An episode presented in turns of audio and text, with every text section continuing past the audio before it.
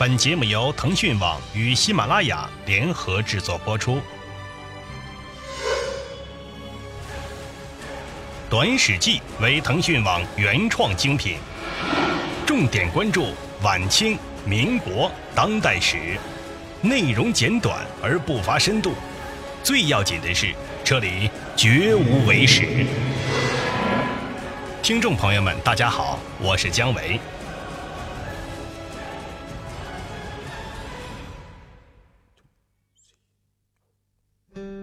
听众朋友们，大家好，今天呢，咱们聊一聊中国人的千年吃狗肉史。说到这里，估计有的朋友呢就会想到狗肉节。那么，随着2016年广西玉林荔枝狗肉节的开幕，有关吃狗肉的话题又一次的成为了舆论焦点。今天，我们就来回顾一下中国人上千年的吃狗肉史，看看历史曾经发生过怎样的变化。吃狗肉曾经是一种贵族特权。秦汉时期最为流行，很多人呢都以屠狗为生。狗作为最早被人类驯化的动物，远在新石器时代，约一万年前，就已经成为了人类狩猎时的助手。在中国大多数新时代时期的遗址上，都有破碎的狗骨头被发现，如河北磁山遗址出土的狗头颅骨和下鳞骨就被人类敲砸过，这就是人类吃肉时所留下的痕迹。由此看来，在狗最初成为人类朋友的时候，已经无法避免死后被吃的命运。在进入文明时代后，猪、牛等和狗一样被列为六畜，但由于狗具有便于喂养、繁殖力强、容易宰杀等特点，吃狗肉变得是日益普遍起来。商周时期，狗肉还是一种只有贵族才能享用的食物，只出现在周天子宴会的菜单之上。到了春秋战国时期，原有礼制无法维系，普通人呢也开始吃狗肉。战国刺客聂政、高渐离以及秦末的樊哙都当过狗徒，靠杀狗为生。这说明当时在市场上已经是有狗肉卖，能够轻易的被买到。秦汉是中国吃狗肉的鼎盛时期，一岁左右的小狗最受欢迎，吃法呢也是多种多样。马王堆汉墓出土的简书上有犬羹。犬胁制、犬肝制等名目。这时吃狗肉的主力是中原人，狗的产地呢也集中在长安、魏郡、洛阳等北方地区。秦汉之后，狗肉在北方逐渐的成为了一种低贱食物，南方开始盛行吃狗肉。魏晋以后，游牧民族大规模南迁，他们一方面较为爱惜猎狗，另一方面呢是不断的扩大养羊业。促使中原人的吃肉习惯是逐渐的发生改变。从隋唐时期起，上层人士的主要肉食呢已经是猪羊肉，而狗呢则作为了宠物。如苏东坡曾质问杀狗者：“狗死犹当埋，不忍食其肉，况可得而杀乎？”而再说下层百姓不同，他们很少有吃肉的机会，需要靠病死老死的狗解馋。视狗肉呢为一种物美价廉的肉食，久而久之，上层人士越来越不屑于吃狗肉，狗肉呢就成为了一种低贱的肉食，普通人也只好接受狗肉不上桌、关门吃狗肉的这些规矩了。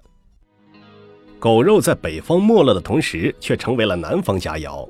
魏晋时，中原人为躲避战乱，纷纷南下，带去了吃狗肉的习惯，在岭南地区。各个阶层的人一概称狗肉呢为香肉，留有冬至鱼生，夏至狗肉的习俗，相信狗肉性温，有所谓的御骨、避阴气等中医功效。时至今日，中国南方也比北方更流行吃狗肉。后来虽然有宋徽宗因为自己的生肖是狗呢，下令禁食狗肉，以及满族人忌食狗肉等事，但是呢都没有能消灭吃狗肉的这个小众爱好。古典小说中，生活在宋朝的鲁智深、济公都爱吃狗肉。康熙年间，耶稣会传教士李国安在给朋友的信中还说：“中国人在集市上也卖马肉、母驴肉和狗肉。”而差不多同时代的郑板桥呢，就是很喜欢吃狗肉。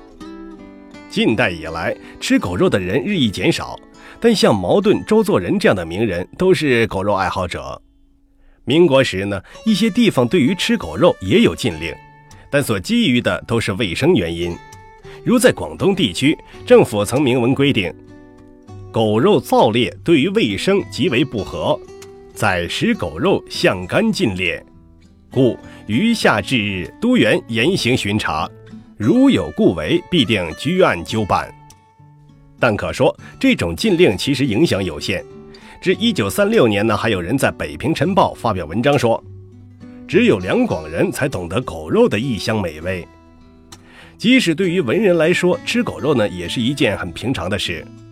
一九四二年一月，茅盾、邹韬奋、胡风、胡绳等文化名流离开香港，途经广东，受到了中共东江游击队的招待。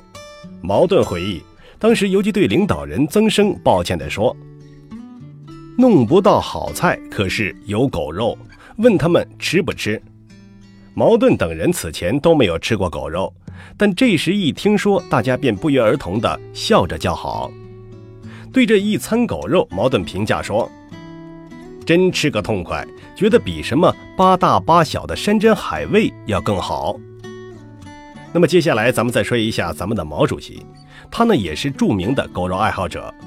他任红四军政委时，在福建新泉的一个赤卫队员家里吃了一顿焖狗肉，并说：“狗肉是玉玺八珍之一，是肉中之王，其药用价值和食用价值都是其他动物无法比拟的。”红烧狗肉呢是毛泽东的最爱。一九五八年，他在广州开会期间，就吃红烧狗肉装在瓦钵内。毛泽东还曾拿吃狗肉和自我批评类比。对赵超构说：“没吃过狗肉的人都怕吃狗肉，吃过了狗肉才知道狗肉香。不习惯于自我批评的人，总觉得自我批评可怕，习惯了就会感到自我批评的好处了。”接下来，咱们结合一下1951年周作人在《吃狗肉》所说：“我只可惜中国古代吃狗肉的习惯中断了。”假如有作坊里暂养肥壮的黄狗，我想那就不成问题，大家不妨买了来吃。可知的是，在民国以后，吃狗肉呢的确不常见，以至于毛泽东、周作人需要鼓励人们去吃。从历史上来看，中国人吃狗肉呢的确算得上是一种传统。虽然说后来吃的人越来越少，但也并非全因为狗是人类的朋友或狗是伴侣动物。主要呢，还是因为有了更多的可供选择的肉类来源，狗活着的时候所提供的服务已经远远的大于它们死后所提供肉类的价值了。那么，作为一个现代人，要如何面对吃狗肉这件事呢？可以参考以谈吃闻名的梁实秋的观点，在散文《狗肉》里，梁实秋开篇第一句就说：“我没吃过狗肉，也从来不想吃。”在他看来，事各有志，爱吃狗肉者由他吃去，不干别人的事。西方人认为狗乃是人类最好的朋友，一听说中国人吃狗肉，便立刻汗毛倒竖，斥中国人为野蛮。其实杀肥狗与宰肥猪、宰肥羊无异，我看不出其间有什么文明与野蛮之别。有人不吃猪肉，有人不吃羊肉，有人不吃狗肉，各随其便，犯不着大家横眉怒目。爱狗者和狗肉爱好者们应该互相尊重，这或许正是值得我们学习的一个态度。